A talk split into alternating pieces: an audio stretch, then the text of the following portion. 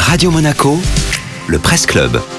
Chaque jour, le tour d'horizon de la presse en principauté de Monaco dans les Alpes-Maritimes et le Var. La sélection est signée Nathalie Michet. Et alors, Nathalie, dans son dernier numéro, l'Observateur de Monaco consacre un dossier au e-commerce. Amazon, eBay, pourquoi ces plateformes bloquent à Monaco? Le magazine nous explique que ces géants de la vente en ligne ne sont pas accessibles aux commerçants de la principauté, même si les résidents monégasques, en tant que consommateurs, peuvent eux acheter sans problème sur ces marketplaces mondialisés.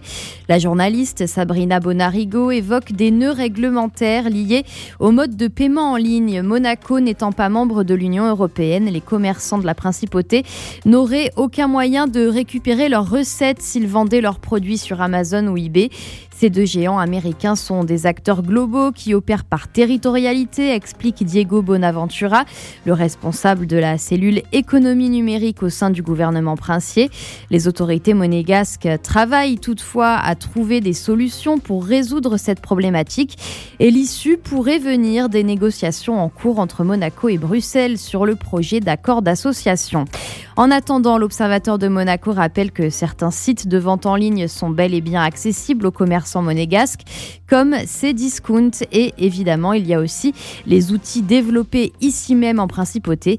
Selon le magazine, Doux Village, Carlo ou encore Itin peuvent être des leviers intéressants pour des actions locales. Merci beaucoup Nathalie.